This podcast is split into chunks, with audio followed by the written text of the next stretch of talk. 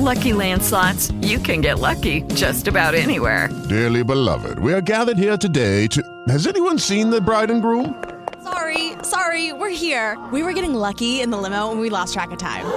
No, Lucky Land Casino, with cash prizes that add up quicker than a guest registry.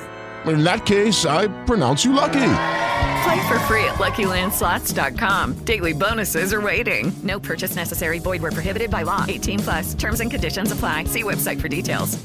Enseñanza horas al diario, hermanos. Entonces el pastor, el pastor este, americano está observando la, la, las ganas y el ímpetu y, y, la dedicación de esos cristianos chinos. Y, y los chinos se acercan con, con, el pastor y el pastor dice, ¿cómo podemos tener la iglesia que ustedes tienen en Estados Unidos? Y él dijo, no, al contrario, nosotros necesitamos la iglesia que ustedes tienen.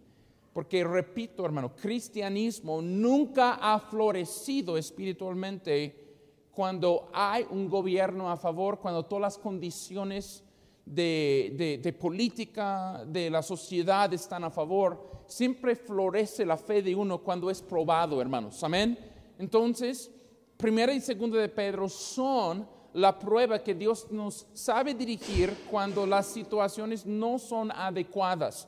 Y, cuando llegamos a capítulo 3 um, del libro de Primera de Pedro, la, la Biblia habla de un, un asunto muy específico de, de cuando hay cristianos con no cristianos, en capítulo 2, entre jefe y obrero, también entre ciudadano y gobierno. Pero ¿qué pasa cuando esa situación llega a casa? ¿Qué pasa cuando la esposa es cristiana y el esposo no, o viceversa, el esposo es cristiano y la esposa no. Entonces, ¿cómo hacer que florezca un matrimonio en una condición donde hay esposo y esposa viviendo en dos reinos diferentes, bajo el mismo techo, pero en dos reinos? Y nos da instrucciones matrimoniales sobre el asunto, hermanos. Y a, lo que, a lo que yo quiero eh, llegar eventualmente esta noche es el versículo 7 de capítulo, de capítulo 3. Ahora, cuando un cristiano es casado con una no cristiana, eso es una situación. Ahora, necesito decir que en la primera época, después de Cristo, eso no fue porque, pues, este, eh, un cristiano que, fue a la chamba a trabajar se enamoró de una chica que es hijo de, hija del diablo y se casó con ella. Era que ya estaban casados y uno se convirtió. ¿Me explico, hermanos? Entonces, cuando yo doy esta predicación y ustedes jóvenes que todavía se van enamorándose de las hijas del diablo que están por allá, y ustedes dicen, ay, el texto es para mí. No, no, tú eres un tonto, el texto no es para ti. El texto es para la persona que dice, nos casamos como inconversos, uno se convierte, el otro no, y cómo sobrellevar la vida bajo el mismo techo. Otro texto importante sobre este asunto, hermano Abraham lo va a recoger la otra semana, primero Dios, primero de Corintios capítulo 7, si quieres más instrucciones. Pero yo quiero tratar en esta noche sobre un asunto bien importante que el esposo es un estudiante y líder. El esposo, estudiante, líder. Esposo, estudiante, líder. Dilo conmigo, esposo, estudiante, líder. Esa es la idea de 1 de Pedro capítulo 3 y el versículo 7. Para darle un poco de contexto, lo que nosotros aprendemos en capítulo 2 es esto, que en el programa de Dios, el Señor está en una misión para hacernos actuar, reaccionar y pensar y ser como Jesús. Amén, iglesia. Esa es la meta que Cristo tiene para cada uno de nosotros. No importa tu edad, no importa si tú eres un nuevo montañista en estos meses, llegando, saliendo de una adicción estás sentado aquí, o si tienes años aquí en la iglesia, no importa si eres mujer o hombre, no importa. Eh, eh, si usted tiene pues un estudio de, de secundaria o profesionista y usted es un doctor, la meta en todos es la misma. Cristo que, sea reflejado en nuestra vida, hermanos. ¿Ok? Entonces, ¿qué hace Jesús? ¿Qué hace Dios para que en mi vida, para que en tu vida seas más como Él, pues Él permite que seas maltratado. ¿Cuántos quieren ser maltratados? ¿Cuántos quieren ser malentendidos? ¿Cuántos quieren ser marginados? ¿Cuántos quieren ser olvidados? ¿Cuántos quieren que nos devuelvan mal para bien? Ninguno quiere eso. Pero en la receta de un Dios soberano, hermanos, nos permite experimentar choques relacionales con personas que nos van a maltratar en cada esfera de la vida para que se produzca una reacción como Jesús. Porque si quiero ser como Jesús, necesito unos enemigos, hermanos. Amén. Y, la Biblia nos menciona desde capítulo 2, versículo 18, eh, vayan allí, criados estad sujetos con respeto a vuestros amos. Y dice, no solamente a los buenos y afables, ¿cuántos han tenido esos jefes buenos y afables? Que todavía estarías trabajando con ellos. ¿Cuántos han tenido el jefe que es pesadilla todos los días en la chamba? Es, uy, uy, uy, uy, me va a matar o le voy a matar, esto no va bien, ¿ok? Ese versículo, ese versículo nos revela algo de que la Biblia dice no solamente son afables, pero sino también a los difíciles de qué, mi hermano? De soportar. Matar no es opción, soportar es. Versículo 19, porque esto merece, aprobación si alguno a causa de la conciencia delante de Dios sufre molestias padeciendo injustamente. Permíteme decir, hermanos, allá, si sos un cristiano, trabajando secularmente en un mundo anti Dios, se debe de saber allí que usted es un cristiano y debes de aguantar y debes de sufrir algo de persecución en la misma chamba, en el mismo trabajo. Estás allí por algo, no solamente para ganar dinero, sino para ganar almas y tus respuestas benignas a maltratos reflejan al Señor Jesús en el momento. Entonces, versículo 20 dice, pues qué gloria es si pecando sois abofeteados y lo soportáis. Mas si haciendo lo bueno sufrís y lo soportáis, esto ciertamente es aprobado delante de Dios. Entonces, que ninguno cristiano esté en la cárcel por matar, por violar, por vender drogas, por, por no pagar sus biles, que, que, que no, por esas cosas pero si te echan en la cárcel por tu testimonio cristiano, eso es aceptable delante de Dios, porque en el proceso Dios está haciendo algo, tanto en el inconverso que te observa como en ti. Mira el versículo 21, pues para esto fuisteis llamados. Otra vez, esto no es por accidente, no es por casualidad, no tienes que preguntar por qué, ya tienes la respuesta por qué. Porque esto fue el plan de Dios, porque también Cristo, dilo conmigo, también Cristo, una vez más, también Cristo, también quién hermanos? Cristo, también Cristo padeció por nosotros, dejándonos ejemplo para sí para que sigáis en sus pisadas. Otra vez, la meta de Dios es producir mini Cristos entre la membresía de Iglesia Cristiana Bautista, que seamos como Él. Y ser como Él, repito, será imposible si todo el mundo nos, nos felicita, nos aplauda, nos apapacha y nos, nos da, pues, primer lugar siempre. No, no, la oportunidad para ser como Cristo es cuando nos coronan de espinos, cuando nos escupen en la cara, cuando ellos nos devuelven mal para bien. Y, y entonces, entonces, versículo 22, el cual no hizo pecado, o sea, él no reaccionó en una forma pecaminosa cuando le abofetearon, dice, ni se halló engaño en su boca, quien cuando le maldecían no respondía con maldición, cuando padecía no amenazaba, sino encomendaba la causa al que juzga justamente, quien llevó él mismo nuestros pecados en su cuerpo sobre el madero, para que nosotros, estando muertos a los pecados, vivamos a la justicia, por cuya herida fuiste sanados. Aquí saco una conclusión de capítulo 2 y aquí está, ¿listo? que Dios a menudo en su reino usa personas, usa personas que son maltratados cuando deben de ser bien tratados. Me estoy explicando, hermanos. Entonces pregunto, ¿hubieran tratado a Cristo bien?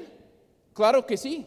Le hubieran bañado con acciones de gracias por cuántas veces Él multiplicó panes cuando no tenían que comer en el desierto. Hubieran, hermanos en Cristo, celebrado su nombre por haber sanado a su tía, a su amigo o hermano leproso. Hubiera eh, este, dado gloria a Él por resucitar a los muertos. Le hubieran dado gloria, pero en lugar de devolver bien o gracias para el bien que hizo, le gritaron, hermanos, crucifícale, crucifícale. Y usted dice, ese maltrato, ¿qué era? Era el plan de Dios, hermanos. Amén. Era el plan de Dios para nuestra redención, hermanos. Era nuestra redención en, en esa cápsula. Y cuando leemos de ese maltrato de Cristo y cuando leemos que le hicieron mal, la Biblia luego nos trae a capítulo 3 y empieza con una palabra, hermanos. ¿Cuál es la primera palabra de capítulo 3? Léalo, ¿qué es? ¿Qué dice? A sí mismo, a, a sí mismo, como de igual manera. Ahora te toca a ti, fuera del plan de Dios, no, dentro del plan de Dios. Si Cristo Dios sabe algo, Dios sabe que iba a haber convertidas casadas con no convertidos. En versículos 1 al 6. Entonces le da instrucciones matrimoniales, capítulo 3, versículos 1 al 6, a las mujeres y le da un solo versículo a los hombres. ¿Por qué? Porque solamente un solo versículo a los hombres. ¿No somos los más torpes? ¿Necesitamos más consejos? ¿Sí o no, varones? ¿No somos más torpes, hombres? Y necesitamos más consejos, hombres, amén. Pero en mi experiencia como consejero matrimonial, por el poquito de tiempo que yo tengo, cuando yo aconsejo una pareja, la mujer quiere hablar mucho, escuchar, ser escuchada mucho, el hombre pues no tiene mucho que decir. Así Dios lo supo, por eso le da seis versículos a la mujer y un solo al hombre. Pero el versículo para el hombre, bien importante. Allí vamos a llegar en un segundo. Pero la idea aquí, hermanos, la idea aquí es cómo vivir en un hogar con dos diferentes niveles espirituales o, así totalmente en dos diferentes reinos. Versículos 1 al 6, cómo ser la mujer en, en versículos 1 al 6 siendo la mujer cristiana y el hombre no cristiano. Entonces, no vamos a pasar por todo allá, este, pero, pero necesitamos llegar al versículo 7. ¿Por qué? Porque la necesidad es predicar a los hombres, hermanos. La necesidad es predicar a los bigotones, a los barbones, a los hombres. Se necesita predicación. Amén, hermanos. Y se necesita instrucción bíblica sobre el matrimonio. Y la gran pregunta es, es, es esto, hermanos, es esto. ¿Por qué? ¿Por qué? Porque según la Biblia, nuestro pecado lo llevamos a la casa. ¿Sí o no? Y si llevamos nuestro pecado a la casa, que llevemos a Cristo a la casa también. Y les voy a decir a algunos de ustedes, la única opción para algunos de ustedes, o sea, todos nosotros aquí casados, la única esperanza para que tu matrimonio dure, florezca, y sea de gran bendición este mundo es que si Jesús se ponga en medio, hermanos. Amén. Es la receta. Ahora, permítame decir algo a, ustedes que son solteros. No, no, no vaya apagando el cerebro durante estos minutos. Esto es para ti también. ¿Ok? Y, y, una cosa que necesito explicar es las tres clases de amor antes de entrar en versículo 7. Primeramente, hay el amor deleitado. Dilo conmigo, el amor qué? Deleitado. Permítame explicar eso. Eso se llama noviazgo. Eso es cuando solamente enseñas el mejor 10% de ti a la otra persona. Es muy engañoso. Es una pura mentira. Es cuando dos personas se demuestran la mejor cara. Siempre hay maquillaje, siempre hay perfume, siempre el pelo está arreglado, siempre los dientes están lavados y siempre el hombre dispuesto a pagar la comida, ¿sí o no? Ahora, hermana, no, no, no, no piensa que eso no va a cambiar. Todo va a cambiar después de que se ponga anillo y con apellido cambiado. Ok, mire, este amor se llama amor deleitado y tiene que ver con nuestros sentimientos. Es que nosotros solamente vemos lo que queremos ver en la otra persona sin saber todo el paquete, todo el otro 90% que está tras la cortina y nosotros nos gusta y decimos a la persona en un gran momento de emoción, no puedo vivir sin ti. ¿Ok? Eso se llama amor que Deleitado. Luego hay un amor que, que, pasa después de la boda, ¿ok? Entonces el mole ya se comió, el pan de tres leches, la abuela se volvió a Michoacán, ya se acabó todo eso. Y y ya tienes un vistazo del otro 90%. Eh, las mujeres no tienen maquillaje eterno puesto. Si, si, si, si, no has entendido qué es vivir con una mujer, después, a menos dentro del primer mes, vas a entender a menos algo elemental de las mujeres y una semana cada mes que tienen. Ah, y lo que abarca todo eso, gracias a Eva, gracias Eva, donde estés. Ah, todo eso se envuelve y, la mujer se da cuenta, esto no es el hombre que, conocí. Y, y, te das cuenta, no, e, él es la versión, antes era la falsa versión, esto es lo real de Él y eso es el momento cuando es menos sentimientos y es más mente y vas pensando en todas las faltas que estás viendo tras esa cortina, el otro 90% y tú dices a la misma persona que dijiste ante la boda, ante, ante la boda dijiste, no puedo vivir sin ti. Ahora dice, no puedo vivir contigo. E, e, esto esto me exprime, eso me es un, gran reto. Y, hermana, cuando te casas, eh, vas a casarte con un hombre bien musculoso, bien en el smoking, bien guapo, y usted, hermano, con una mujer en el cenit de su belleza. Pero ese mismo hombre en el smoking va a dejar toallas mojadas en tu lado de la cama todos los días. Uh, va a olvidarte, darte las gracias, ah, va a estarle comparando con los guisos. Dice, ¿por qué no cocinas como mi mamá? Y, y esas cosas van a entrar y repito, vas a decir de la misma persona que antes se la dije, no puedo vivir sin ti, ahora dices, no puedo vivir contigo. Y eso se llama amor Amor qué? Decidido. Amor deleitado, perdón, amor decepcionado. Y te das cuenta, eso, eso this, this, is not what I was hoping for. Esto no estaba lo que yo esperaba. Y, y esto es cantares y esto es lamentaciones. ¿Me, ¿Me, explico, hermanos, bien? ¿Ok? Es para que los solteros se bajen un poco el avión y entiendan que no todo es nubes. Amén. Pero, pero gracias a Dios, hay otro nivel de amor que es amor decidido, hermanos. Amén.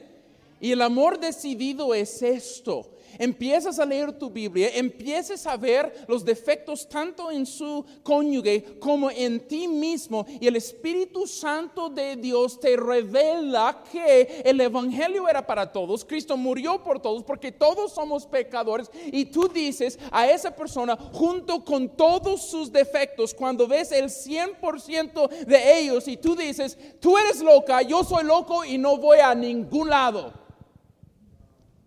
me quedo contigo en esta casa, en buenas y en malas. Esto se llama amor decidido. Y eso es cuando decimos el amor es una decisión. Porque amar a su esposa es un mandamiento. Y si Dios me da un mandamiento, Dios no me da mandamientos según mis emociones, sino según mi voluntad. Tengo que obedecer o no obedecer. Amar a mi esposa es una decisión ¿Me explico, hermanos? Entonces, hay tres fases o tres clases de amor. El primero, ¿cómo se llama? El amor que Deletado. Todos ustedes tontos, novios, con gran sonrisa. Todo el perfume está en esa fase. Disfrútalo, es, es glorioso, es bonito, amén. Es una parte esencial, pero es una parte, no el fundamento. Entras acá después de la boda, repito, amor que decepcionado. Wow, él, él, no es, ella no es lo que yo esperaba, esto no es lo que yo esperaba. No puedo vivir sin ti, no puedo vivir contigo. Y esto es, no voy a ninguna parte. Usted y yo, hasta que la muerte nos separe. No hasta que las arrugas, no hasta que la economía, ni hasta la suegra, amén. Nada nos va a separar. Estoy contigo así como Cristo está con su iglesia. Ve sus defectos y decide no correr al otro lado, sino invertir en su novia para que sea algo glorioso. Voy a invertir en ti para que seas algo glorioso. Bendito sea Dios. Estoy aquí en esta relación no para seguir mi plan, sino para imitar el plan de Dios y ser como Cristo. Ahora, capítulo 3, versículo 7 de 1 de Pedro es cuando ya no estás acá ¿Ok? Cuando están acá decepcionados. Y, y eso es cuando los divorcios entran. La gente va buscando otra persona. Y quiero llevarte a un amor decidido, hermanos. Amén. A un amor decidido. Y, y la Biblia dice en capítulo 3, versículo 7, algunas cosas elementales sobre el matrimonio y dice aquí, vosotros maridos que igualmente, vosotros maridos igualmente, vivid con ella sabiamente, dando honor a la mujer como a vaso más frágil y como a coherederas de la gracia de la vida para que vuestras oraciones no tengan estorbo. Simplemente por unos minutos quiero explicar un poco de este versículo que el Señor me ha enseñado como esposo, no soy experto en eso, yo tengo desde 2010 eh, casado con mi esposa. He pasado por estas fases, estoy en esta fase y mi esposa sabe algo, si ella algún día me deja, voy a comprar la casa al lado y tratar de ganar su corazón otra vez. Amén. No, espera que, espero no, que no me deje. Pero hombres, hay un problema con nosotros. La mujer es nuestra presa cuando somos solteros y le buscamos y poesías y chocolates y lavar los dientes. No es McDonald's, hermano, es, es de uno de bistec brasileño. E, eso es esa etapa de, de porque tú, tú dices, necesito conquistar ese corazón y conquistar ese corazón. ¿Y qué necesito hacer para conquistar ese corazón? ¿Cuántos de ustedes hombres se fueron a casa una vez como solteros? Juan, no sé si usted hizo eso con hermana Iris. ¿Cómo conquistar ese corazón? ¿Qué? Y estás maquinando un plan y, y te miras en el espejo y con una cara como esta, mucha oración y mucho plan, hermanos, para conquistar ese corazón. Pero algo pasa, hermanos. Nosotros nos casamos y olvidamos algo, que conquistar el corazón de una mujer es algo que hay que hacer todos los días.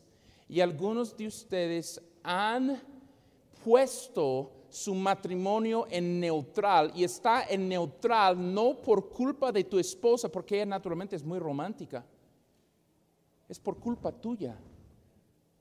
Y, varones, lo que necesito decir a cada uno de ustedes es algo importante. La versión de ti que más amenaza a tu esposa, no tal vez es la versión violenta, sino la versión aburrida. El panzón que solamente ahí se queda tirado en la sala todos los días, ni tiene cinco palabras para su esposa, metido ahí con sus amigos, ahí en ligas de fútbol de lunes a viernes. Se queja de la comida como si fuera un niño. Y la mujer dice, ¿me casé con un hombre o con un niño? ¿Qué pasó acá? Y el hombre pone su mente y su romance pues al lado y eso amenaza a una mujer tremendamente. ¿Por qué? Porque ella sabe, hombre, de lo que eres capaz cuando eres motivado. ¿Escuchaste? Porque te vio motivado en esta fase, ¿verdad? Te vio motivado como, como el, el amador latino, hermano. E- Eso es la percepción que nosotros americanos tenemos de ustedes hispanos. El Latin lover, el amador latino lo llaman, hermanos. No, sé cuántos de ustedes realmente están llevando esa imagen a casa, pero es la percepción que nosotros tenemos de ustedes, hermanos. Y hermanos, lo que necesitamos como hombres es una inyección de instrucción bíblica al respecto, hermanos. Amén. Y usted dice, "¿Dó- ¿dónde, ¿dónde puedo yo aprender a ser un buen esposo? Necesito pues ir a un, un retiro a quién sabe dónde. Necesitan inyectarme con alguna, no, no sé, no sé, eh, medicina especial para que yo sea romántico. Necesito ver películas antiguas de esas o escuchar canciones románticas. ¿Qué necesito hacer para ser el esposo que debo de hacer? Palabra de Dios. Palabra de Dios. Dios es muy romántico, hermanos. Amén. ¿No has leído en medio de la Biblia un libro llamado Cantares? ¿Cuántos leyeron Cantares como nuevos cristianos? ¿Cuántos sudaron y dijeron, esto está en la Biblia? Yo, leí eso y pensé, Señor, esto está en la Biblia. Sí, porque Dios es romántico, hermanos. Yo, yo pregunto, ¿quién diseñó las playas donde nosotros agarramos la mano de nuestra esposa y caminamos con ella bajo la luna? Dios. ¿Quién diseñó esos labios para dar bonitos y muchos miles de besos a nuestras esposas? Dios. Amén. Yo, yo no sé ustedes hombres, pero yo no beso a mi esposa como a mi mamá. Hay cosas muy únicas para Manahana. Y yo le dije a hermana Hannah antes de casarme con ella, éramos ya casi comprometidos. Y dije, bueno, bueno, bueno, porque estuve en Perú y estuve como muy lejos de ella. Y dije, cuando nos casamos, pues With Lucky Land slots, you can get lucky just about anywhere. Dearly beloved, we are gathered here today to. Has anyone seen the bride and groom? Sorry, sorry, we're here. We were getting lucky in the limo and we lost track of time. No, Lucky Land Casino, with cash prizes that add up quicker than a guest registry. In that case, I pronounce you lucky. For free at LuckyLandSlots.com. Daily bonuses are waiting. No purchase necessary. Void where prohibited by law. 18 plus. Terms and conditions apply. See website for details. voy a estar lejos de ti. y, ahora que estamos casados, yo no sé cuántas veces, yo, yo creo que alrededor de unos 100 besos al día le doy a mi esposa, pero yo beso a mi mamá, hermanos, porque yo vengo de una familia cariñosa y le doy beso en la mejilla como mamá. ¿Y usted sabe eso, hermanos? Pero hermana Ana es otra cosa. Hasta Tirsa dice, ay, eso es asqueroso. Yo le digo a Tirsa, entonces quítate de acá si te es asqueroso, porque así voy a estar en mi casa. No me casé con Hannah para estar a una distancia. Eso era la regla de, de- ¿cuántos fueron al colegio bíblico? ¿No?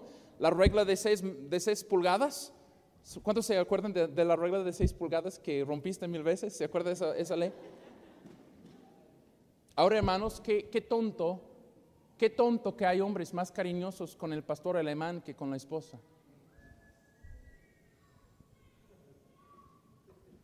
lameando la cabeza. Ahí viene el San Bernardo con todo. Y tú disfrutando y la mujer allí pues lejos de ti, ni, la- ni le das un beso ni un saludo. Es que has llegado a ser un aburrido, un desinteresado. Oh, interesado en tu nuevo celular, en tu nuevo taladro, en Cruz Azul, en la política, en AMLO su enemigo político, pero no interesado ya en su esposa.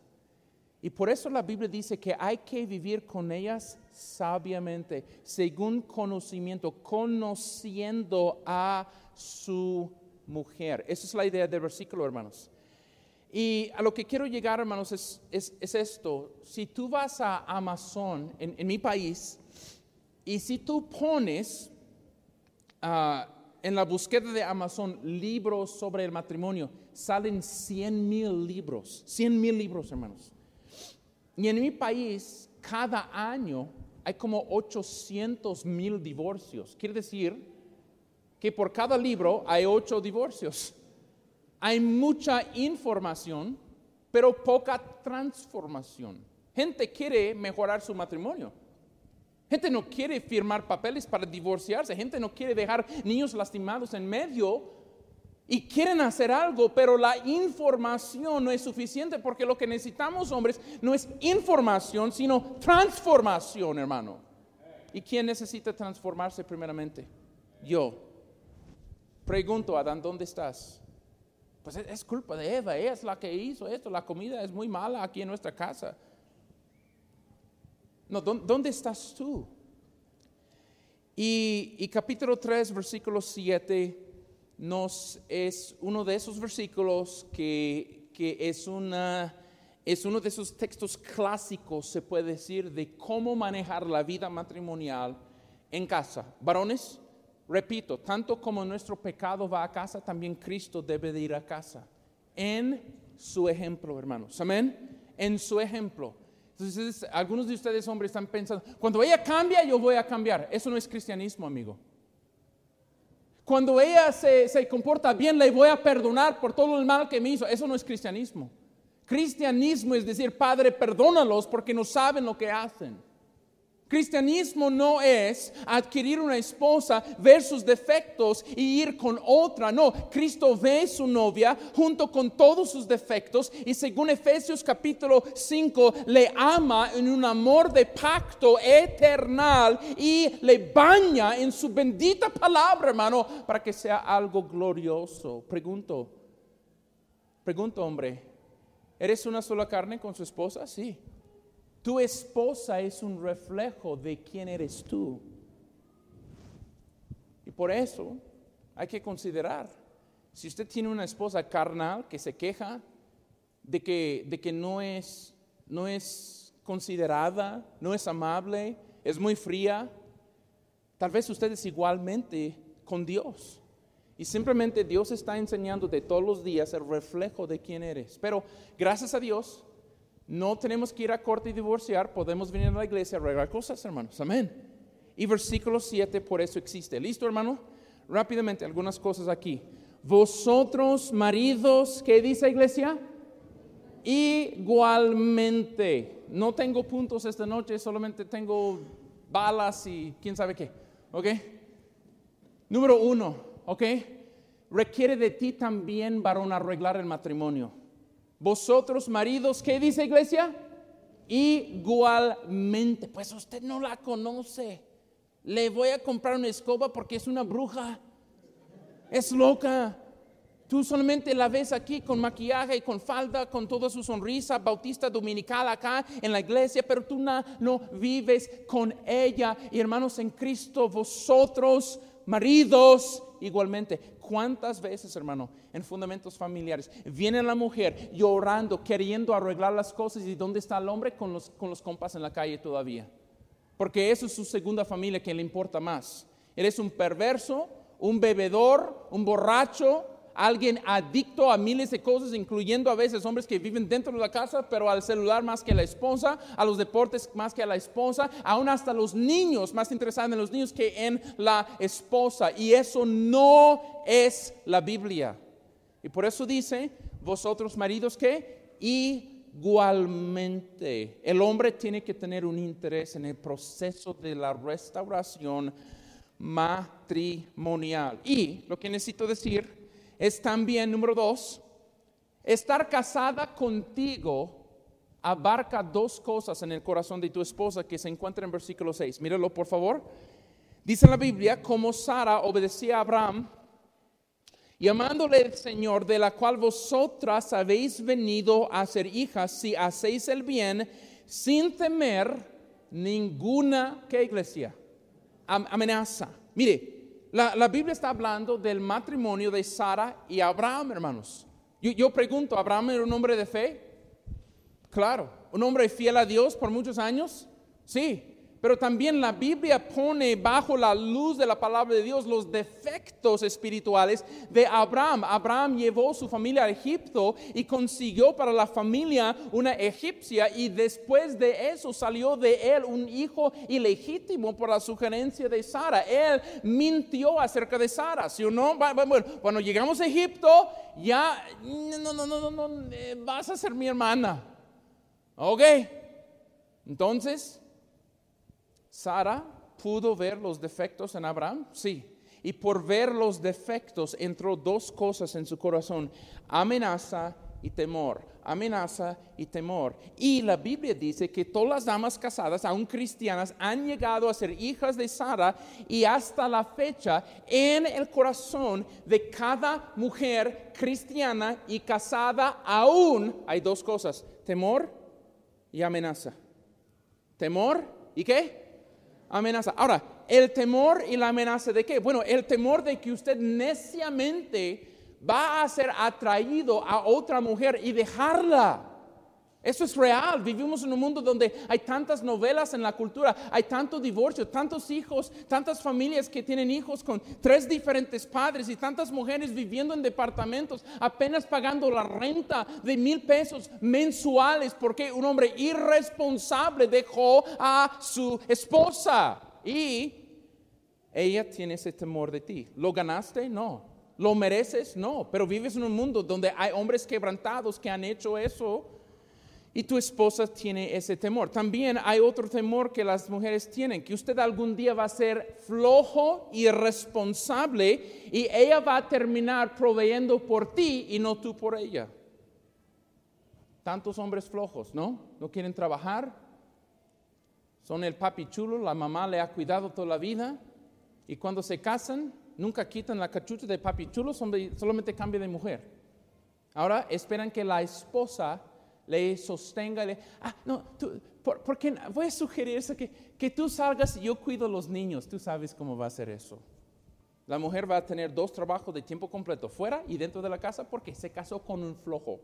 Ahora, quiero decir a todos ustedes solteras, aunque el hombre sea bonito, aunque el hombre tenga músculos, aunque el hombre tiene todos sus dientes todavía y bien blancos y buena sonrisa, si ese hombre no quiere trabajar, pues bye. Ese hombre es bueno que esté solo. No sea tu proyecto de vida, hermana. Amén. Algunos de ustedes son tontas, yo sé. Pues es que, es que él tiene mucho potencial. No, no te casas con potencial, te casas con un hombre mejor. Amén. Pero, hay ese temor en cada mujer de que su esposo no le va a cuidar. Hay el otro temor de que tu corazón, de tu corazón va a ir de regreso a todos tus amigos y vas a dejar con la responsabilidad de criar los hijos. ¿Cuántos hombres, hermano? eso me harta de los hombres. Los hombres dicen a la mujer, ¿y tu hijo? Cambia tu hijo. Arregla tu hijo, va, a la escuela para ver las, las notas de tu hijo. ¿Quién lo crió? ¿Quién lo engendró? el hombre, amén. Cuando yo leo las genealogías en Mateo, la Biblia da la responsabilidad de engendrar no a la mujer, sino a quién? Al hombre. Qué tonto es el hombre. Su hijo mete gol y dice, ay, mi hijo. Ay, huele a tu hijo.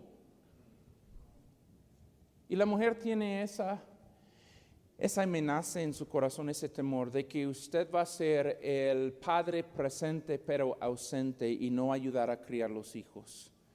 Hay el otro temor también de que usted en ira descontrolada le vas a levantar tu fuerza en contra de ella, pegarle. Mujeres cristianas y casadas tienen corazones que tienen dos cosas, amenaza y qué? Temor. ¿Y quién es responsable de resolver esas cosas? El esposo. La iglesia no tiene esa responsabilidad. Dice, vosotros maridos igualmente.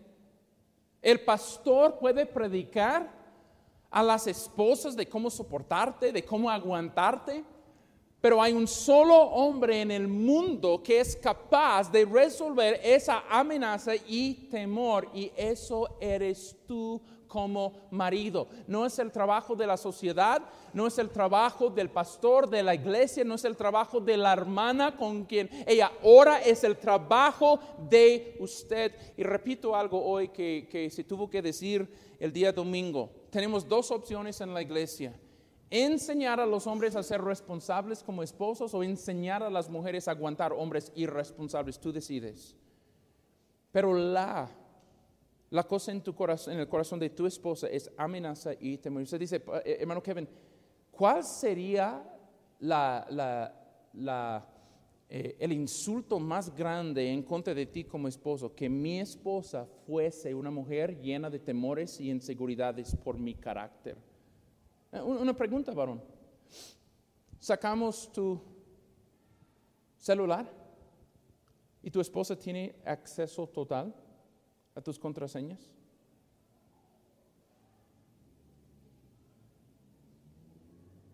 Qué bien. Hay buenos hombres aquí que están diciendo, "Yeah, sin problema. Pero hay otros que están diciendo ahorita a sus ay, que no llore.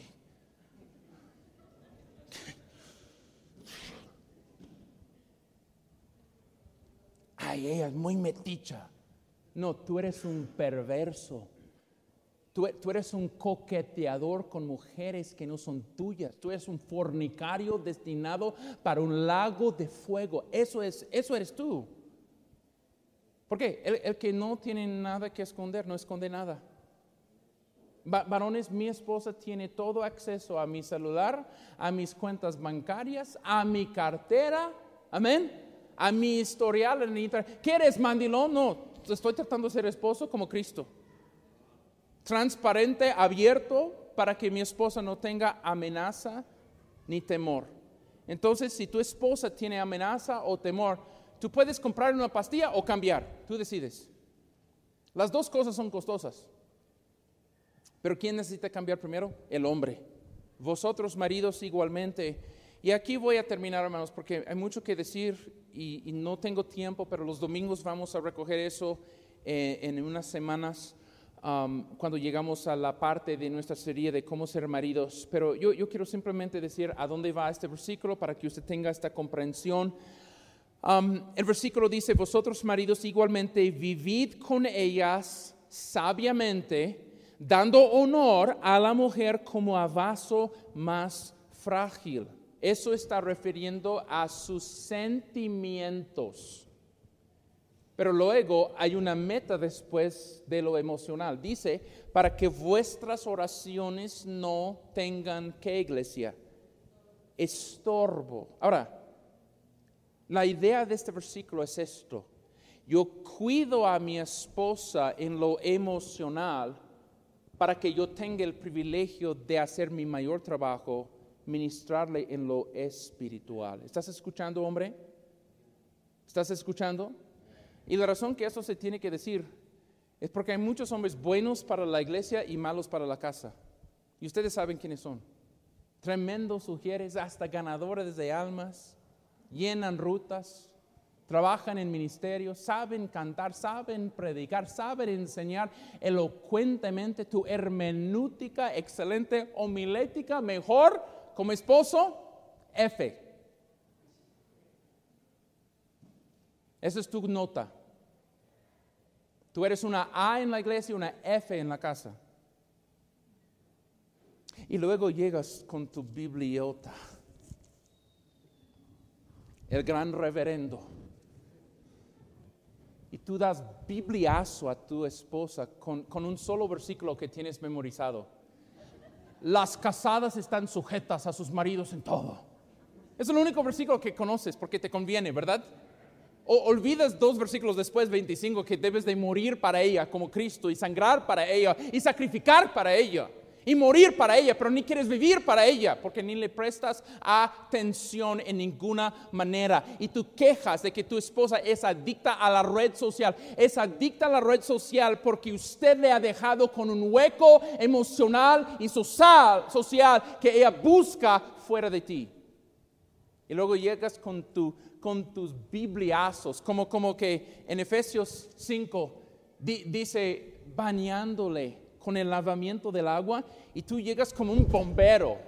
Cuando la, la- la- idea, la idea es un baño suave y tibiecita. Eh, hermanos, yo tengo muchas predicaciones para usted. ¿Cuántas para Hannah en casa? Cero. Comparto, leo, pero no le predico. Ay, hermana Hanna, siéntate porque pues la, la lasaña no tuvo buen sabor y te voy a... No, hermano.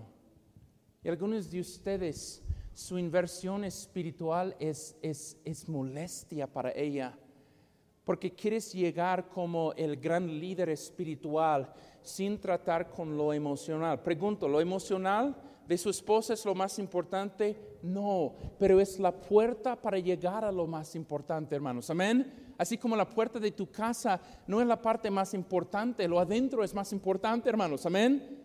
Pero, es la puerta. Y yo pregunto, hermanos, si ignoras a tu esposa, si maltratas a tu esposa, si no le agradeces, si solamente comes, eruptas y desapareces, sin, sin, sin agradecer, sin lavar ningún traste, sin agradecerle para nada, solamente pura crítica y llegar en la noche con tu gran devocional de primer de crónicas, ¿tú piensas que va a escucharte? Las mujeres, ¿vas a escuchar, hermanas, vas, a escuchar ese hombre? No.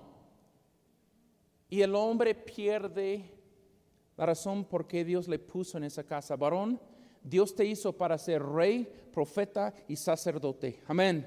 Rey para liderar, profeta para anunciar palabra de Dios y sacerdote para representar el hogar en oración. ¿Y cuánta influencia puede tener un hombre sobre una mujer? Cuando él cuida de ella en lo emocional, primeramente, conociéndola. Amén. Preguntándole, ¿cuáles son tus temores? ¿Qué, cosas necesitas de mí? ¿Qué, necesitas? Y, hermano, yo, yo confieso algo, hermanos. Eh, hace unos como tres meses, ah, hubo una salida a Cancún. ¿Se acuerda de eso, hermano? Mi esposa fue. ¿Quise que se fuera? No, porque yo soy mal mamá. Amén, hermanos.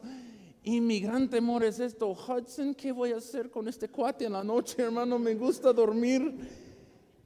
Y hermanos, algo, algo interesante pasó la otra noche. Hudson, Hudson todavía toma leche de mamá. Y sabe que en la noche cuando está oscuro, él no se desorienta. El otro día, él, él estaba, dice, mamá, leche. Pero en inglés, milk, milk. Y, y, da la vuelta hacia mí y pone su mano acá y siente la barba y da la vuelta sabiendo que no soy su mamá. Y yo estoy de acuerdo con Hudson. Yo no soy buena mamá. Yo soy horrible mamá. Y, y hermanos, para ese viaje de, a Cancún, Hermanos, tuvimos mil cosas ese fin de semana. Fue el fin de semana después de abrir Casa de Esperanza.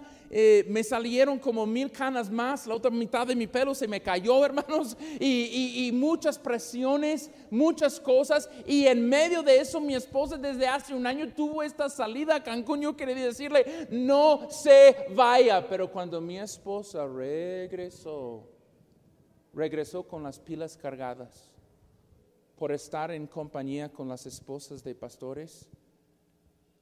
Y era difícil para mí, pero era una bendición cuando regresó. Y varón, aquí lo que quiero decir, y eso, eso es para concluir, dejo de mentir, espero. La Biblia dice, vivid con ellas sabiamente. Eso quiere decir que necesitas conocer a tu esposa. La manera que entiendo este versículo es que Pedro no está diciéndote que conozcas a esposas generalmente, sino conozcas a la tuya. Amén. Porque la tuya no es mía. Hermanos, yo, yo, yo, yo aprendí algo de mi esposa y con esto cierro, con esto cierro. Ah, yo aprendí español de la manera de memorización. Yo tomé cuatro años de español en la preparatoria uno, dos, tres, cuatro.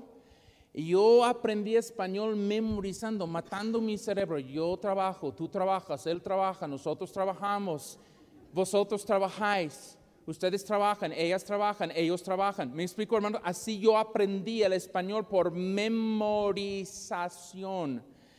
Entonces, mi esposo y no nos enamoramos y estamos, ah, creo, comprometidos, si no me equivoco, y mi meta era enseñar español a mi esposa, ¿sí?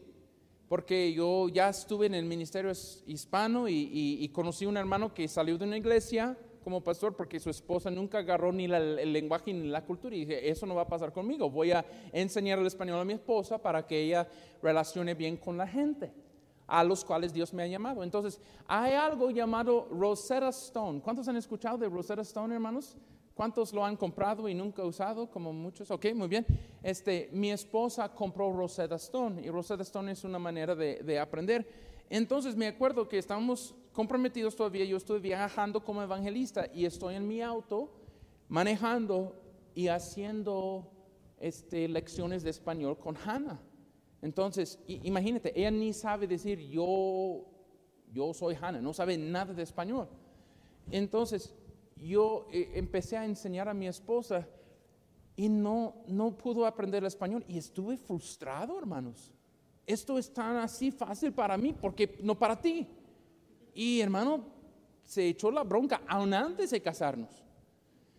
Entonces, nos casamos, el Señor me llama a ser pastor un año y medio después de casarnos en otro, en otro estado.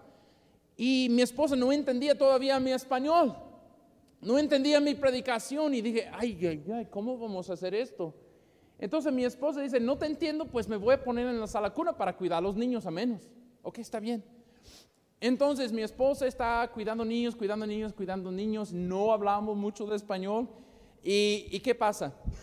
Un día mi esposa sale de la sala cuna y hubo una hermana de Guatemala en nuestra iglesia y sale la plática, hermana Hanna, contestando en español.